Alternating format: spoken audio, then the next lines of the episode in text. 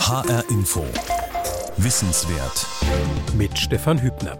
Das Naturhistorische Museum in Mainz besitzt über 25.000 Fossilien von Eiszeittieren und damit die größte Sammlung dieser Art im Rhein-Main-Gebiet.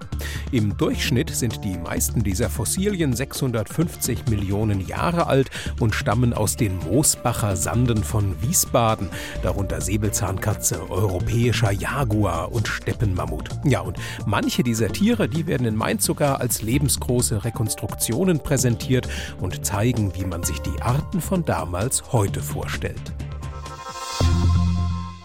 Ein Experte für solche Rekonstruktionen ausgestorbener fossiler Tiere ist der Mainzer Museumsdirektor Dr. Bernd Herkner. Bevor er 2019 die Leitung des Mainzer Naturhistorischen Museums übernahm, war er für das Frankfurter Senckenberg Museum tätig und auch dort beschäftigte er sich schon mit Rekonstruktionen, vor allem von Dinosauriern und von Frühmenschen. In Mainz nun also die Eiszeittiere und ein solches ist auch das Wappentier des Mainzer Museums, erzählte Bernd Herkner, als wir uns zum Gespräch trafen. Unser Wappentier, das Dinotherium, ist eigentlich so das spektakulärste, was wir anzubieten haben. Das ist ein Elefant, der die Stoßzähne nicht wie heutige Elefanten im Oberkiefer hat, sondern im Unterkiefer und ist auch wesentlich größer als ein heutiger Elefant und den hat man in Rheinhessen in Eppelsheim gefunden, wo wir auch tatsächlich heute noch Grabungen durchführen. Es hat in der Vergangenheit, ja, in diesem ganzen Gebiet rund um Rhein, Main, nahe Neckar, da hat es Mammuts gegeben und Flusspferde und Säbelzahnkatzen und Seekühe und Flamingos. Das wirkt ja jetzt alles doch extrem exotisch. Wie lässt sich diese Vielfalt erklären, so ein bisschen aufdröseln? Rheinland-Pfalz ist sehr reich an Fossilien. Es ist so, dass das Erdmittelalter, da muss ich leider die Dinosaurier-Fans enttäuschen, ausgespart ist. Da gibt es keine Ablagerung. Es gibt also daher keine Dinosaurier, auch keine Meeressaurier aus dieser Zeit.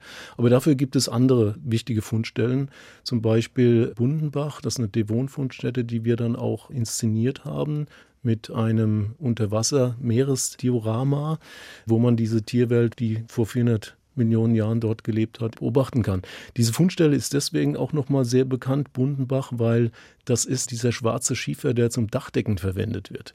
Und dieser Schiefer ist jetzt nicht gerade sehr fossilienreich, aber was dabei rauskommt, ist einfach weltberühmt. Also das kann man auch röntgen und kann dann wirklich sehr, sehr viele Details draus lesen. Was wäre so ein Beispiel für Lebewesen, die man in diesem Schiefer finden kann? Das sind Fische zum Beispiel, Panzerfische, aber auch Seelinien zum Beispiel. Das sind also Seesternverwandte. Dann den größten Seeskorpion, der über zwei Meter lang gewesen ist, also auch ein gewaltig imposantes Tier. Solche Dinge kann man da drin finden in diesen Schiefern. Und die Reise geht dann als nächstes ins Oligozän und das ist also vor etwa 30 Millionen Jahren. Und da haben wir dann die Seekuh ausgestellt, die Alzheimer Seekuh. Das war also eine Zeitepoche, wo es sehr warm war, hier in, in der Region, in ganz Europa. Und äh, Seekühe und Haie äh, haben zu dieser Zeit in Rheinland-Pfalz im Meer gelebt und man findet auch heute noch diese Zähne von den Haien.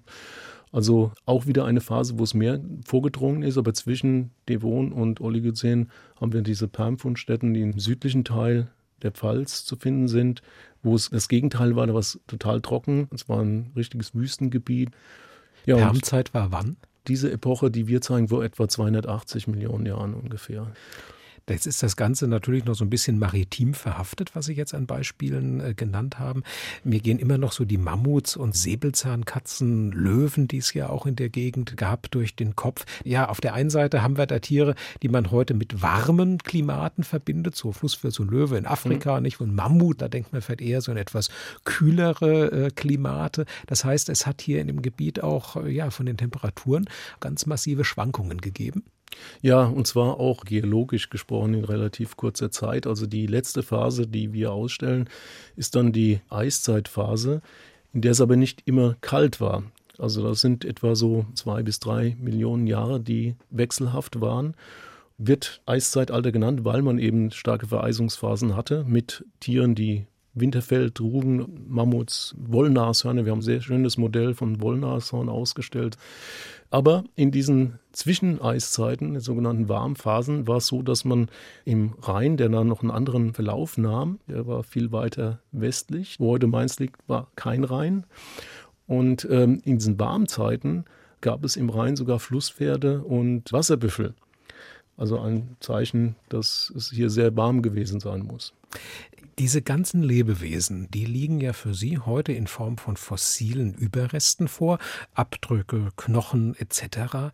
Wie kommen Sie denn ja an diese Funde ran, die Sie brauchen, Bernd Herkner, um eben zum Beispiel in der Ausstellung des Naturhistorischen Museums in Mainz solche Lebensbilder zu rekonstruieren? Ja, also so, dass wir im Moment auch tatsächlich graben, und zwar in Rheinhessen, in der Gemeinde Eppelsheim. Und das ist auch eine, eine sehr bekannte Fundstätte, auch weltbekannte Fundstätte. Vor zehn Millionen Jahren haben diese Lebewesen dort gelebt, die man dort finden kann. Und da gehören auch wirklich weltberühmte Funde dazu, zum Beispiel eben der Schädel von dem Dinotherium, was unser Wappentier ist. Das wurde im 19. Jahrhundert gefunden und das ist der besterhaltenste Schädel, der damals aber nach London gelang. Da hat sich hier noch niemand wirklich dafür interessiert, offenbar. Wir haben jetzt in der Ausstellung nur einen Abguss ausgestellt, aber das ist bisher, wie gesagt, der besterhaltenste. Aber was auch dort spektakulär ist, ist der älteste Oberschenkelknochen von einem Primaten, also sowas Affenähnliches. Der wurde dort auch gefunden. Der erste überhaupt, der fossil bekannt wurde und wurde damals von dem berühmten Wissenschaftler, der in Paris gearbeitet hat, Georges Cuvier, beschrieben, ein Anatom der deswegen vor allem bekannt geworden ist, weil er im Gegensatz zu Darwin kein Evolutionist war. Wenn man jetzt sich diese Ausgrabungsstätte in Eppelsheim, um bei diesem Beispiel zu bleiben, wenn wir uns die anschauen, wie muss man sich denn den Verlauf von solchen Ausgrabungen vorstellen? Bei der Gruppe Messel zum Beispiel, da hm. werden ja immer wieder zum Beispiel Grabungshelfer so aus dem Umkreis gesucht, quasi Bürgerwissenschaftler, die sich damit einbringen. Gibt es bei Ihnen solche Möglichkeiten auch oder ist das ganz abgeschlossen? Wird das nur von Museumsmitarbeitern alles bearbeitet? Also im Wesentlichen von Museumsmitarbeitern und in Zusammenarbeit mit der Universität sind da Studenten dabei, die da mithelfen. Da braucht man schon eine Menge Leute, weil es ist so, das ist alles Sand, was man dort vorfindet und Schotter. Und das ist ja praktisch der ehemalige Rheinverlauf. Und es ist auch klar, dass dort sehr viel Geröll mit rumgetragen worden ist, als der Rhein dann noch floss. Und manchmal äh, braucht man auch Bagger, um da weiterzukommen, um diese Ablagerung überhaupt erstmal so wegzuschaufeln, dass man an die Schichten rankommt, wo überhaupt nur Fossilien gefunden werden können. Ja, das ist manchmal eine mühevolle Arbeit, wo man also auch durchaus mal frustrierende Erlebnisse hat, dass man tagelang nichts findet. Dann gibt es aber auch Stellen, wo man richtig viel finden kann. Und es ist mitten in den Weinbergen. Das macht es ein bisschen angenehmer, weil äh, das Dorf ist in Fußentfernung und die Bewohner dort äh, haben sehr gerne, wenn dort gegraben wird und man wird da eigentlich auch immer ganz gut versorgt mit Getränken und auch zu essen. Bernd Herkner, Ihr eigener Forschungshorizont, der reicht aber deutlich über Rheinland-Pfalz hinaus. Unter anderem haben Sie sich intensiv mit der Paläoanthropologie beschäftigt, also mit der Entstehungsgeschichte der Menschen. Wann setzte denn für Sie das Interesse ja für Evolution, Versteinerungen, Ausgrabungen ein? Ja, ich habe mich immer für die Natur interessiert. Mein Bruder und ich, hatten Fische, Vögel, Reptilien. Unsere Eltern waren da erstmal gar nicht so begeistert davon. Wir haben also immer mehr Räume in Anspruch genommen für die Tiere. So kam das Interesse sehr stark an, an der Natur und an Tieren. Es war so, dass ich also am Ende der Schulzeit so vor der Wahl stand, jetzt in die Richtung zu gehen, Biologie und Naturkunde oder in die Ingenieurswissenschaften. Beides hat mich sehr interessiert. Wie gesagt, als jemand, der aus einer Handwerkerfamilie kommt, hatte ich also auch mal sehr viel mit Technik zu tun gehabt ja, es hat sich nachher dann so herausgestellt, dass ich letztendlich im Studium dann doch wieder bei der Technik gelandet bin, beim Biologiestudium, dass ich eigentlich mich spezialisiert habe auf Biomechanik und Konstruktionsmorphologie und deswegen auch mich spezialisiert habe auf die Rekonstruktion von Fortbewegungsweisen fossiler Lebewesen. Und Konstruktionsmorphologie, da kann man sagen, also was für physikalische ja, Gesetze zum Beispiel gibt es, denen so ein Lebewesen gehorchen muss, dass es überhaupt funktionieren kann? Ja, das kann man so sagen. Das ist letztendlich so, dass die Mechanik von einem Wirbeltier beispielsweise, die Gelenke, die ganzen Kräfteverhältnisse, das kann man alles physikalisch erfassen und kann daraus dann eben aus der Kenntnis, auch Messungen, die man zum Beispiel macht, Kraftmessungen, äh, Bewegungsmessungen, Aufzeichnungen von heutigen Tieren, das kann man dann auf fossile Tiere übertragen und dadurch einschätzen, wie die sich bewegt haben. Sie haben ja auch Ihre Doktorarbeit über den Landgang der Wirbeltiere geschrieben. Ihre wichtigen Berufsstationen, das waren danach ja Senckenberg in Frankfurt. Sie hatten es schon erwähnt. Sie waren aber auch gut zehn Jahre am Naturkundemuseum in Karlsruhe. Haben Sie diese Wirkungsorte denn auch in Ihrer Herangehensweise an wissenschaftliche Fragestellungen beeinflusst? Ja, ganz stark sogar. Also die Senckenberger Zeit war für mich noch viel prägender als die Universität selbst. Inwiefern? Weil ich dort ähm, Wissenschaftler kennengelernt habe, die sich sehr stark mit Evolutionstheorie beschäftigt haben und da neue Ansätze auch unterrichtet haben. Das war unglaublich spannend, bei diesem Prozess dabei zu sein, wie dort neue evolutionstheoretische Aspekte umgesetzt werden. Und man konnte da sehen, wie sich alles entwickelt und sich auch daran beteiligt. Da war ich also schon als Student dann auch bei Seminaren und Tagungen dabei, wo ich also unmittelbar alles erleben konnte, wie sich dieser Forschungsbereich entwickelt. Und da bin ich eben auch schon mit Philosophen in Kontakt gekommen, die in diesen Gesprächen dabei waren. Und insofern ähm, hat es meinen Horizont unglaublich erweitert. Diese Anfangszeit bei Senckenberg und nachher in Karlsruhe auch weil Sie jetzt gerade die Philosophie ansprechen. Ähm, das ist mir auch in Ihrer Vita aufgefallen, dass dieses Interdisziplinäre immer wieder vorkommt. Und es ist nicht nur Naturwissenschaft und Philosophie, es kommt oft auch die Kunst dann noch dazu. Das hat ja vorrangig mit persönlichen Interessen, mit der persönlichen Neugierde zu tun. Oder gibt es da auch eine fachliche gegenseitige Beeinflussung dieser doch auf den ersten Blick mhm. sehr unterschiedlichen Disziplinen? Es ist beides. Es ist natürlich auch eine Interessensgeschichte, dass ich mich auch für Kunst interessiere und Philosophie und eben auch die Naturkunde. Es hat sich aber auch in meinem Werdegang gezeigt, dass das sehr nah beieinander liegt, näher als man vielleicht denkt. Und äh, es ist so, dass ich auch in Frankfurt sehr viel mit der Hochschule für Gestaltung zusammengearbeitet habe, mit Studenten, die Design studieren und Architektur studieren, dass dort sehr viele Anknüpfungspunkte sind, dass da praktisch Gestaltung, Kunst, Physik, aber auch eben, wie die Natur baut, wie Natur gestaltet, sehr, sehr nah beisammen ist. Und da ist auch dieser Austausch zwischen diesen Disziplinen unglaublich befruchtend und weiterführend. Also man kommt da auf Ideen, die man jetzt aus der Fachdisziplin gar nicht hätte und umgekehrt genauso. Gibt es da ein schön einleuchtendes Beispiel? Ein bekanntes Beispiel ist der berühmte Architekt Frei Otto, der auch das Olympiastadion in München, die Dachkonstruktion entworfen hat. Da gab es einen Sonderforschungsbereich in den 70er Jahren, der da wegweisend war, der eben diese Konstruktionen aus der Natur genutzt hat, um die dann eben in solche Tragwerken, sogenannte leichte Flächentragwerke auch umzusetzen. Da ist der Austausch unglaublich hoch. Wenn Sie zum Beispiel an Libellenflügel denken, wie stabil der ist, wie gleichzeitig er aber auch so extrem leicht gebaut ist. Das ist jetzt bezogen auf Leichtbauweise, aber es gibt viele, viele andere Anknüpfungspunkte, wo man in der Architektur und Design auf die Natur zurückgreift, um nicht, nicht nur sich inspirieren, sondern auch rauszukriegen, wie macht die Natur das. Mir ist in Ihrer Vita noch eine zweite Sache aufgefallen, nämlich, dass Sie sehr gerne große Sonderausstellungen konzipieren, die dann teilweise auch international laufen. Gerade angelaufen ist in Rosenheim so eine Sonderausstellung beim Meeressaurier. Warum ist das für Sie wichtig?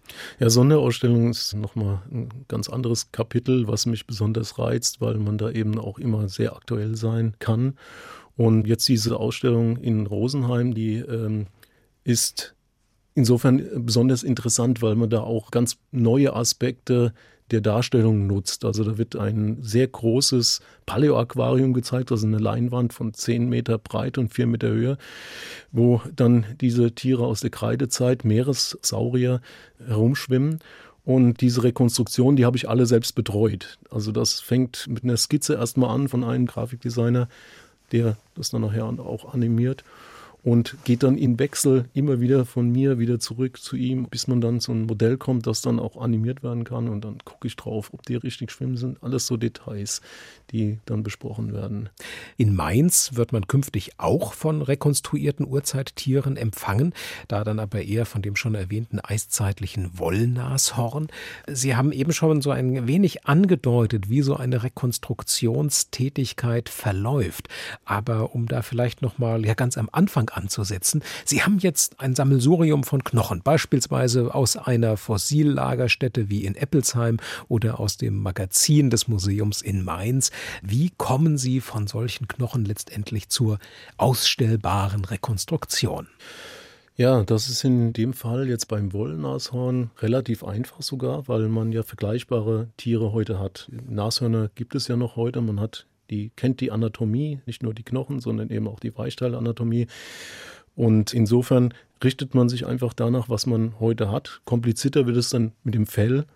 Wie man das rekonstruiert, da muss man entsprechend die Daten dazu auch haben. Es gibt ja zum Teil auch in Permafrostböden, jetzt nicht in Rheinland-Pfalz, aber in Sibirien eben auch Haare von Eiszeittieren. Da kann man sich dran orientieren. Je weiter man aber zurückgeht in der Erdgeschichte und die Tierwelt auch sehr viel anders ist im Vergleich zu heute, wird es dann schon schwieriger. Also gerade bei den Ichthyosauriern haben wir überhaupt nichts Vergleichbares. Bei den Dinosauriern hatten wir wenigstens noch die Vögel, die noch sehr ähnlich sind, aber bei den Fischsauriern gar nichts. Und da wird es dann auch oft viel schwieriger, das zu rekonstruieren. Aber da ist die Fundsituation auch in den letzten Jahren wesentlich besser geworden. Also das, was man zur Verfügung hat, dass es auch sehr viele Meeressaurier gibt, die Hauterhaltungen zeigen. Und dann ist man immerhin schon so weit, dass man also auch abgesehen von der Farbe, sagen kann, wie die außenrum ausgesehen haben. Also man ist da schon sehr weit. Also wenn man sich in der Vergangenheit die Rekonstruktion anguckt, da hat sich sehr, sehr viel verändert und wir kommen jetzt der Realität immer näher. Spielt denn da auch dieses biomechanische Wissen, dieses konstruktionsmorphologische Wissen eine Rolle, das Sie vorhin erwähnt haben? Ja, also besonders da, wenn man keine vergleichbaren Tiere heute hat, bleibt einem nichts anderes übrig, als solche Dinge wie Statik einzubeziehen. Also wie müssen die Beine stehen, damit das Tier stabil steht. Und da gibt es aber auch ähm, Anhaltspunkte des Knochenbaus, wo zum Beispiel jetzt Kräfte wirken, kann man an einem Knochen erkennen und dadurch kann man also auch zum Beispiel die Beinstellung rekonstruieren. Was die Fortbewegungsweise angeht, da muss man dann auch wieder möglichst Erfahrungen nutzen, die man von anderen Tieren eben hat. Und je weiter die davon entfernt sind, umso schwieriger wird es. Aber das heißt, Sie studieren dann auch ganz bewusst zum Beispiel Bewegungsabläufe bei heute lebenden Tieren, bei, weiß nicht, bei, bei Krokodilen, bei ja. Echsen und so weiter, schauen eben, wo ist da was Elastisches bei den Tieren, wo ist es eher ja. steif und das wird dann übertragen. Genau. Wir haben ja jetzt bisher eher von so statuenhaften Figuren gesprochen aber Sie machen sich ja auch Gedanken darüber, mhm. wie man 3D-Animationen von solchen vorzeitlichen Tieren machen kann. Mhm. Und da spielt so etwas dann doch sicher auch eine sehr wichtige Rolle. Ja, selbstverständlich. Ich beobachte immer sehr viel und ich schaue mir auch äh, Filme vielleicht anders an als äh, die meisten anderen Menschen, weil ich genau auf diese, diese Bewegungen achte. Auch wenn ich nur beim Spazieren gehen bin und sehen, wie ein Hund vor mir läuft, dann äh, beachte ich auch, warum ein Hund, der längere Beine hat, läuft völlig anders als einer, der kürzere Beine hat, der hat auch andere Probleme. Und es geht so weit, dass ich viele Sachen auch einfach tatsächlich, werden lachen, selbst ausprobiere. Ne? Also ich habe ja meine Diplomarbeit damals über die Evolution der hüpfenden Fortbewegungsweise bei Säugetieren geschrieben. Also so Kängurus und Hasen. Zum Beispiel sowas, ja. Und, und dann habe ich das einfach ausprobiert und bin in der Gegend rumgehüpft. Also das sind Dinge, also auch Tiere anzufassen und mal zu schauen, wenn der Hund steht, welche Muskeln spannen sich da an. Da gibt es natürlich auch wissenschaftliche Methoden, wie das elektrisch mit Elektromyographie, sagen wir dazu, abzugreifen. Aber warum nicht die Tiere anfassen und mal zu gucken, was passiert, wenn das Tier läuft, was passiert, wenn es steht und solche Dinge. Man kann Gelenke bewegen, man kann am eigenen Körper schon einiges feststellen. Ja. Also Elektromyographie, weil Sie diesen Begriff gerade verwendet haben, das ist quasi mit elektrischen Mitteln die Aktivität von Muskeln zu erforschen. Genau, und dann weiß man genau, welcher Muskel zu welcher Bewegungsphase aktiv ist und da kann man unglaublich viel draus schließen. Und je mehr man das versteht, wie das generell funktioniert, umso eher kann man das auch auf fossile Lebewesen übertragen. Und wenn Sie das im Selbstversuch auch gelegentlich gerne mal machen, kann das dann passieren. Man macht mit Ihnen eine Museumsführung und Sie machen dann auch einmal die Bewegungen von bestimmten Tieren dann vor. Ja, dafür habe ich schon meinen Ruf weg, kann man sagen, dass ich also gerne gestikuliere und die Bewegungen vormache. Äh, man sagte mir aber, ich soll ruhig weitermachen, weil es einfach auch sehr gut zeigt, wie es funktioniert.